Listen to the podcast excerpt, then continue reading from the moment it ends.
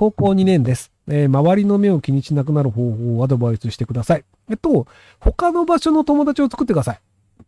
要はその、高校の友達しかいないと、その友達にどう思われるかというのがすごく重要なことになってしまうんですけど、じゃあ塾の友達とか習い事の友達とかゲーム仲間とか、いろんなところでいろんな友達がいると、別にその学校の友達にどう言われても全然構わんわってなるので、なので多くの場所で多くの友達を作るといいんじゃないかなと思います。えー通信制大学生22歳男性です。私はデビットカードを持ってますが、クレジットカードを持っていません。そんな私を見かねて親や友達がよく勧めてくるので作るかと思ってます。ひろきさん見たらクレジットカードのメリットを教えてください。ちなみにひろきさんデビットカード持ってますか？一応フランスではデビットカード持ってますけど、日本ではデビットカード持ってないですね。で、あの、大学生のうちにクレジットカードを作った方が良いです。あの、社会人になると、仕事によってはクレジットカードを作れない仕事があるんですよ。なので、会社役員になるとか起業するとか。なので、クレジットカードを学生のうちに作った方がいいと思います。以上です。はい。えーいつも楽しく拝聴しております。私は子供の頃からし、ちの発音がうまくできません。息のかかった音になります。正しい発音方法がわからないので、自分で直すこともできません。どこに行けば直してもらえるでしょうか？言語療法士。あ、えっ、と、言語聴覚士さんのところに行けばいいでしょうか？はい。えーでも病気で喋れなくなったわけでもないし、それと最近5歳の息子も同じ発音になっていることに気づきました。せめて息子だけでも今のうちに正しい発音直したいんですが、ネット上でも情報見つからず、江戸っ子ですね。あの、江戸っ子の人って死と地が一緒になるんですよ。なのなので、あの、もともとその親御さんとかもその発音をしてるので、あの、聞いちゃってるっていうので、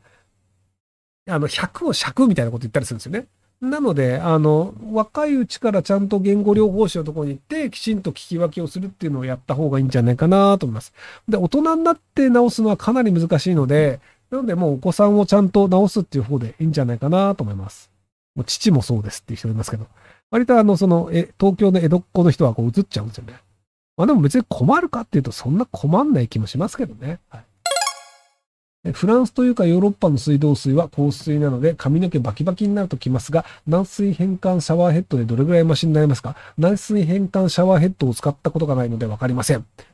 まあでもその変換自体があの多少減らすというだけなので、本当に気になるんだったら、あの、ペットボトル入れた軟水とかで髪洗えばいいんじゃないかなと思いますけど、要はそこまで金かけてやってももうしょうがないよねっていうので、なんか一応そういうの売ってますけど、あんまりこう使ってるような話聞かないですよ。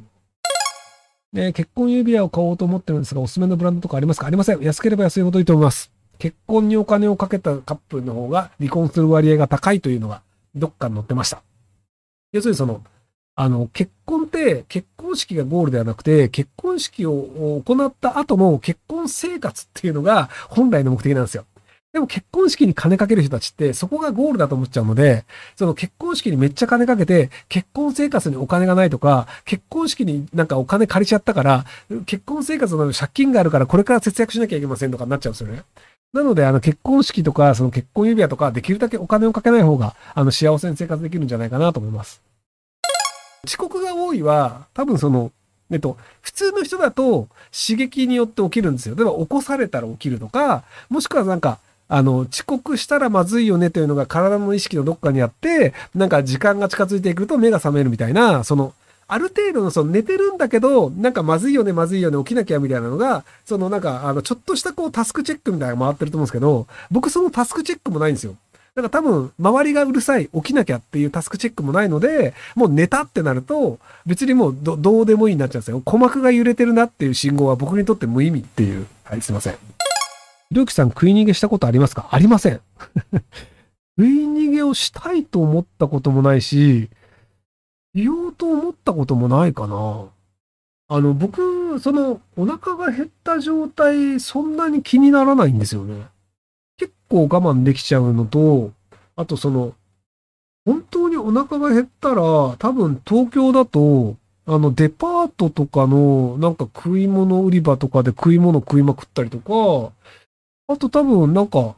あの、それなりにゴミ箱漁ったりとかするかな。でも友達の家行った方が早いな。だからなんか、犯罪をしてまで食べ物を食べたいってならないですね。働いた方が、働いて金稼いで買った方が、なんか手に入るし。あと田舎とか行くと結構食べ物になってたりしますよね。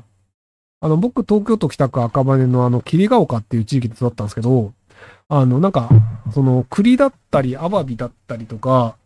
なんかそれなりになんかね、食えるものがね、ちょこちょこ生えてたりするんですよね。なので、なんかそういう野に咲いてるものを食ったりとかしてましたね。優秀な人とポンコツな人、どっちが好きですか？と、あのね、日本の場合、優秀って言ってもたかが知れてるんですよね。なんかその、えっ、と、えっ、と、じゃあ偏差値でいう70レベルの偏差値の人はめちゃくちゃ面白いんですよ。